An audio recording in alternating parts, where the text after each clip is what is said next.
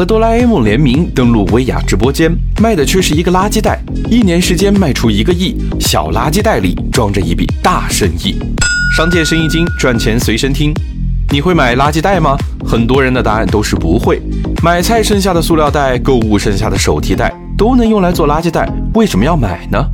所以，垃圾袋一开始是一个 to B 的生意，只能卖给超市、餐厅、公司，核心卖点只有一个：低价。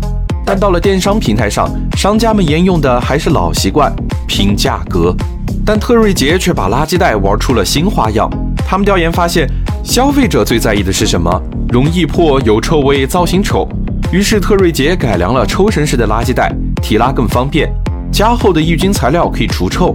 为了吸引年轻人，颜值也非常高。和哆啦 A 梦联名款的垃圾袋，一次直播就能卖出五百万。二零二零年，特瑞杰在网上卖了两亿个垃圾袋，销售收入近一个亿。还有一家叫顾城的公司设计了一款宠物便便垃圾袋，卷在一个迷你的小盒子里，可以挂在牵引绳上，携带方便，而且还有香气，可以掩盖便便的臭味。很快就成了铲屎官们的最爱。限塑令和消费升级的大趋势下，用户需求在倒逼着垃圾袋做产品升级。两千五百亿的垃圾袋市场里，隐藏着无数的细分机会。